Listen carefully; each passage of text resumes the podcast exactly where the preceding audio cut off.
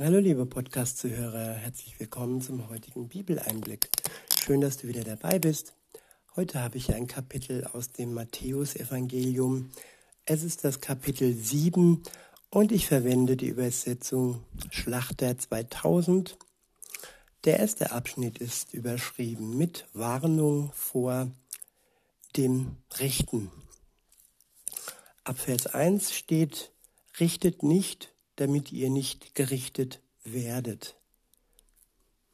Ja, wer sich über andere stellt und wer die Fehler und die Schuld anderer hervorhebt und sich selbst dabei besser macht, der richtet über andere.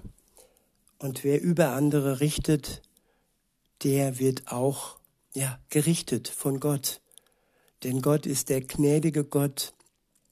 Er ist der, der vergibt und wenn ich ja auf die Schuld des anderen schaue und meine eigene Schuld missachte, nicht vor meiner eigenen Tür kehre, ja, dann werde ich selbst auch gerichtet. Insofern ist es wichtig, dass wir auf die Gnade Gottes schauen und ja, auch darauf hinweisen, auf seine Gnade, auf seine Liebe und das, was Grund zum Richten gäbe, eigentlich ja, durch die Gnade und die Vergebung Gottes, die jeder bekommen kann, kein Grund mehr ist. Denn Schuld ist nur so lange aktiv und äh, in Wirkung, in folgender Wirkung, dass sie uns tötet. Schuld gebiert den Tod so lange, bis wir nicht uns von Jesus Christus vergeben lassen. Denn er ist gestorben am Kreuz für uns, sein Blut kann uns reinwaschen durch den Glauben an ihn. Und dann ist es nicht mehr nötig, gerichtet zu werden, weder von Gott als auch von den Menschen. Und das möchte Gott schon mal gar nicht. In Vers 2 heißt es, denn mit demselben Gericht, mit dem ihr richtet, werdet ihr gerichtet werden. Und mit demselben Maß, mit dem ihr anderen zumesst, wird auch euch zugemessen werden. Ja, die Frage ist, wie gnädig bin ich anderen gegenüber? Welches Maß an Gnade, welches Maß an Liebe habe ich für sie? Ja, sie, äh, sie total zu entwerten und abzuweisen und nicht vergebens bereit zu sein, das hindert uns ja vor Gott und vor seiner Vergebung uns gegenüber. Wir können nicht von Gott das Geschenk der Vergebung annehmen und selber dann noch andere richten und nicht bereit sein, ihnen zu vergeben. Es ist ja so, man kann das stehen lassen, man kann die Schuld stehen lassen. Man muss da jetzt keine große Welle draus machen, man kann es ansprechen, aber dann möglichst persönlich von Auge zu Auge und kein großes Drama daraus machen und es Gott zu überlassen, dass er richtet und nicht uns. In Vers 3 heißt es, was siehst du aber den Splitter im Auge deines Bruders und den Balken in deinem Auge bemerkst du nicht? Ja, der Splitter, das ist das Kleine, das wir bemerken beim anderen, die kleine Schuld. Und wenn wir selbst mit Schuld herumlaufen und diese vielleicht sogar so groß ist wie ein Balken, ja, dann sind wir blind und äh, blind manchmal auch für uns und für unsere Schuld. Und da ist es gut, wenn wir im Wort Gottes lesen, den Geist Gottes wirken lassen, dass er uns zeigen kann, wo bei uns im Leben Schuld ist, die vergeben werden kann, denn es gibt einen Ausweg und es gibt einen Weg zu Gott und weg von der Schuld. Weiter heißt es, oder wie kannst du zu deinem Bruder sagen, halt, ich will den Splitter aus deinem Auge ziehen, und siehe, der Balken ist in deinem Auge ja, nur Jesus kann uns den Splitter oder auch den Balken aus dem Auge ziehen. Er ist dazu befugt und mächtig, Schuld zu vergeben. Und wenn wir uns als Richter aufspielen und ja, so anmaßend sind, dem anderen den Splitter aus dem Auge zu ziehen und uns selber dabei nicht im Spiegel ansehen, ja, dann ist das eine Sache, die uns von Gott wegbringt. In Vers 5 heißt es, du Heuchler, zieh zuerst den Balken aus deinem Auge, und dann wirst du klar sehen, um den Splitter aus dem Auge deines Bruders zu ziehen. Ja, zu ziehen in Gänsefüßchen. Man kann in Liebe anderen Menschen, andere Menschen darauf hinweisen und die Schuld zieht alleine Gott heraus, Jesus Christus durch seinen Tod. Aber wir können ja helfend dabei äh, sein und so, dass es auch wirklich am Ende so weit kommt, dass der andere ohne Splitter im Auge da steht. In Vers 6 heißt es, gebt das Heilige nicht den Hunden und werft eure Perlen nicht vor die Säue, damit diese sie nicht mit ihren Füßen zertreten und jene sich nicht umwenden und euch zerreißen. Ja, das Heilige, das kann vieles sein und die Perlen auch vieles. Das kann Zeit sein, das kann ja Investition sein in andere. Und es ist immer wichtig, dass wir Dinge nicht vor die Säue werfen, die es nicht würdigen, die unsere Zeit nicht würdigen, die vielleicht auch nicht offen sind für sein Wort. Insofern ist es immer wichtig, dass wir schauen, wo ist die Zeit reif und wo ist die Hilfe, die wir anbieten können, auch effektiv und kommt sie auch ans Ziel mit Gottes Hilfe.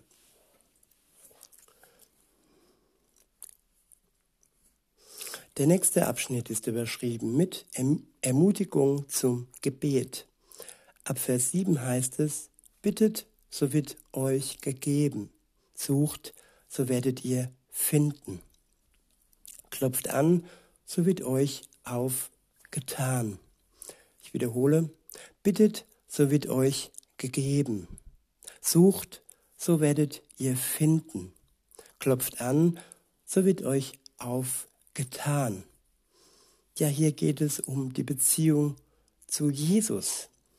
Es geht, ja, am Anfang steht die Bitte, dass wir ihn darum bitten, dass er uns frei macht von unserer Schuld, dass er uns den Weg öffnet zu einer Beziehung zu ihm, zum Vater und mit dem Heiligen Geist.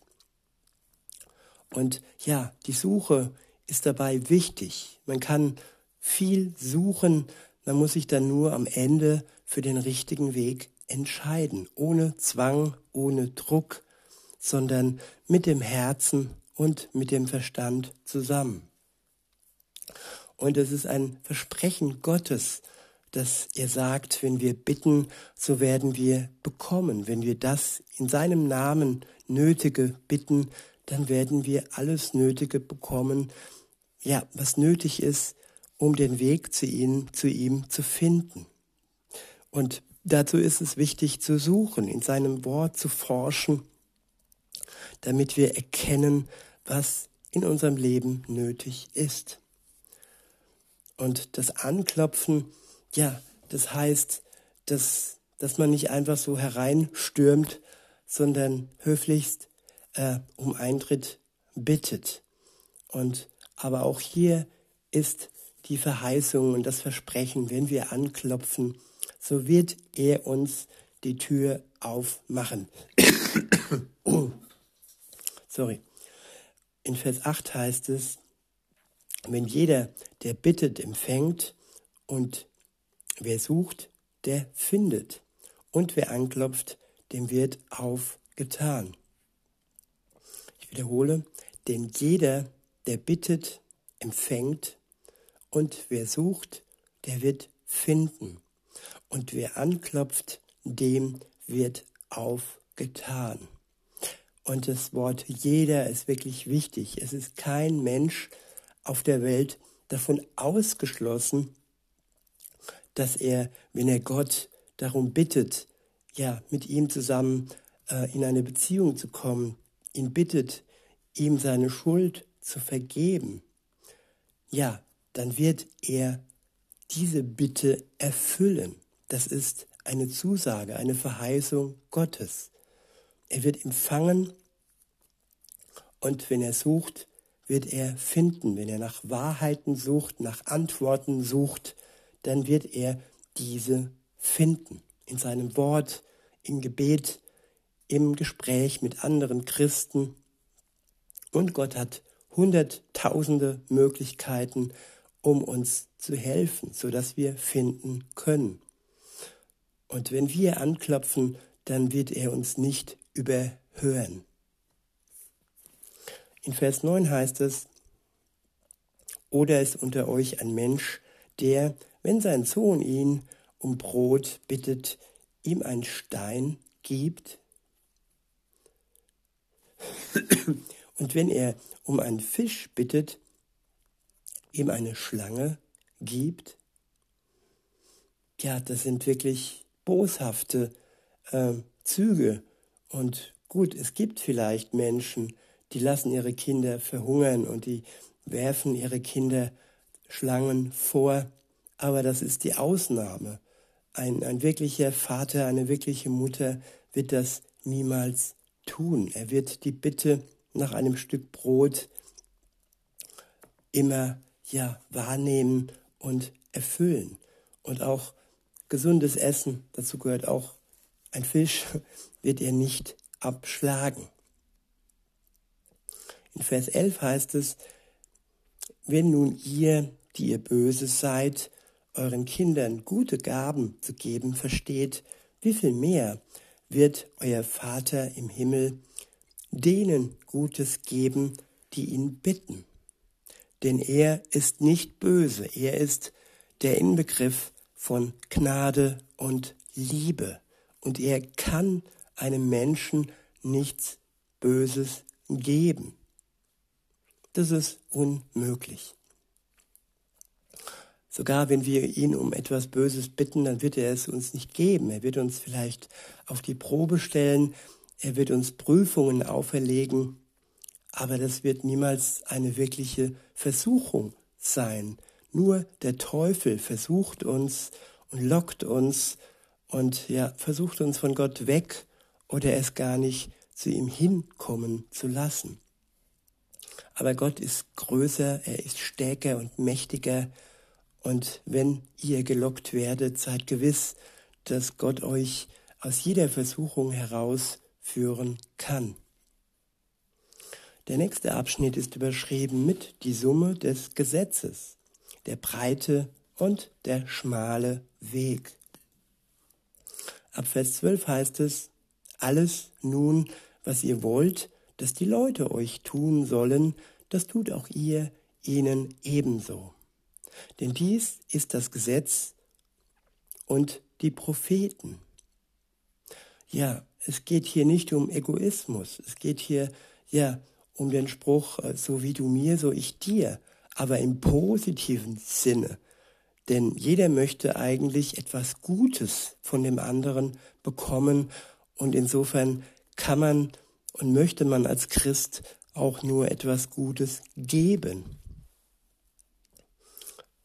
Weiter heißt es in Vers 13, geht ein durch die enge Pforte, denn die Pforte ist weit und der Weg ist breit, der ins Verderben führt. Und viele sind es, die da hineingehen. Ja, wo ist der Weg, der zu Gott führt? Das kann man gut herausfinden, wenn man sich den Mainstream, wenn man sich die Masse anschaut, wenn man sich ja diese Traube anschaut, die sich versammelt und ja in der Masse Dinge tun, sich verführen lassen für irgendetwas. Da kann man erkennen, das kann nicht von Gott sein. Der wahre Weg zu Gott hin, der führt über einen schmalen Pfad, der führt über eine schmale Pforte. Sie ist durchquerbar und der Weg ist ja ebenfalls durchquerbar, auch wenn sie auch wenn er schmal ist. In Vers 14 heißt es, denn die Pforte ist eng und der Weg ist schmal, der zum Leben führt. Und wenige sind es, die ihn finden. Ja, man findet ihn nicht, wenn man nicht sucht. Viele sind so mit ihrem Leben beschäftigt, mit Konsum, mit Anhäufung von Geld und Besitz, dass sie verlernt haben, die Wahrheit zu suchen. Und sie werden auf keinen Fall, ja, den, den Weg finden, der zu Gott hinführt, weil sie es gar nicht suchen, fragen und bitten. Weiter heißt es, der nächste Abschnitt ist überschrieben mit Warnung vor falschen Propheten. In Vers 15 heißt es, hütet euch aber vor den falschen Propheten, die in Schafskleider zu euch kommen, inwendig aber reißende Wölfe sind. Ja, es wird versucht, uns zu verführen über verschiedene Kanäle, über Konsum, über Gesundheit in Gänsefüßchen. Und ja, das klingt alles so toll, so vernünftig. Manchmal ist es auch eine Art und Weise, dass man uns versucht, Angst und Panik einzujagen. Aber alles zusammen sind es reißende Wölfe, die uns in den Abgrund treiben. Und das zu erkennen, was wirklich die Wahrheit ist und was Gott möchte, den richtigen Weg zu gehen, auch wenn das manchmal heißt, gegen den Strom zu schwimmen, das können wir nur, wenn wir in einer Beziehung mit Gott leben und wenn wir immer auf der Suche nach der Wahrheit bleiben. Da geht es auch um ja, Politik, um Medizin und genau hinschauen, genau hinhören, verschiedene Meinungen und Quellen prüfen, sodass wir den richtigen Weg finden und ihn dann auch nicht verlieren. In Vers 16 heißt es, an ihren Früchten werdet ihr sie erkennen. Sammelt man auch Trauben von Dornen oder Feigen von Disteln? So bringt jeder gute, so bringt jeder gute Baum gute Früchte. Der schlechte Baum aber bringt schlechte Früchte. Ein guter Baum kann keine schlechte Früchte bringen und ein schlechter Baum kann keine guten Früchte bringen. Ja, gut werden wir durch Gott. Gut werden wir nicht durch gute Werke in Gänsefüßchen, sondern alleine durch seine Kraft, durch seine Gnade und durch seine Liebe. Das alles macht uns gut im Leben. Und das sind wir und können wir nur leisten in Gänsefüßchen durch ihn. Weiter heißt es in Vers 19, jeder Baum, der keine gute Früchte bringt, wird abgehauen und ins Feuer geworfen.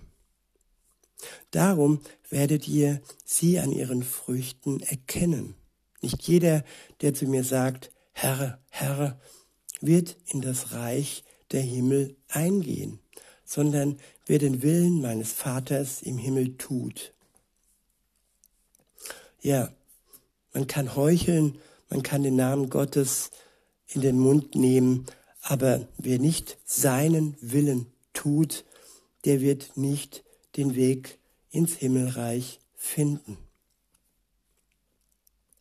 In Vers 22 heißt es, viele werden an jedem Tag zu mir sagen, Herr, Herr, haben wir nicht in deinem Namen geweissagt und in deinem Namen Dämonen ausgetrieben und in deinem Namen viele Wundertaten vollbracht?